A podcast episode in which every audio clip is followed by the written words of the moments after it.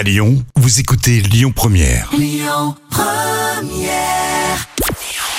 Bonjour Rémi, bonjour Jam. Sans grande surprise, hein, bah, c'est TF1 qui était encore en tête hier soir avec le foot et le match Belgique-Canada qui a attiré 5 millions et demi de personnes. Ça représente 24% de part d'audience.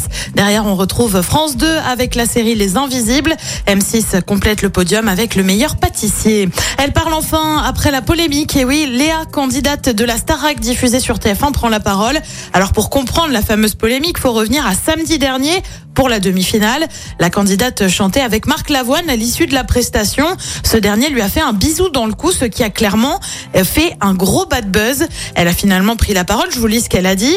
Je l'ai très bien vécu parce que Marc Lavoine est bienveillant. Pendant les répétitions, il m'a énormément rassuré. Il s'est comporté comme un papa avec moi.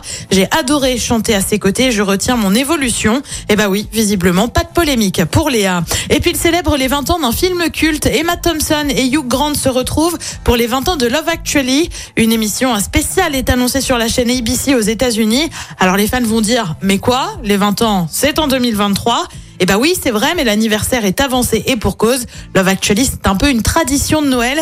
L'épisode devrait être diffusé mardi prochain. Côté programme, ce soir sur TF1, comme d'hab, c'est le foot avec Brésil-Serbie. Le coup d'envoi, on vous le rappelle, c'est à 20h.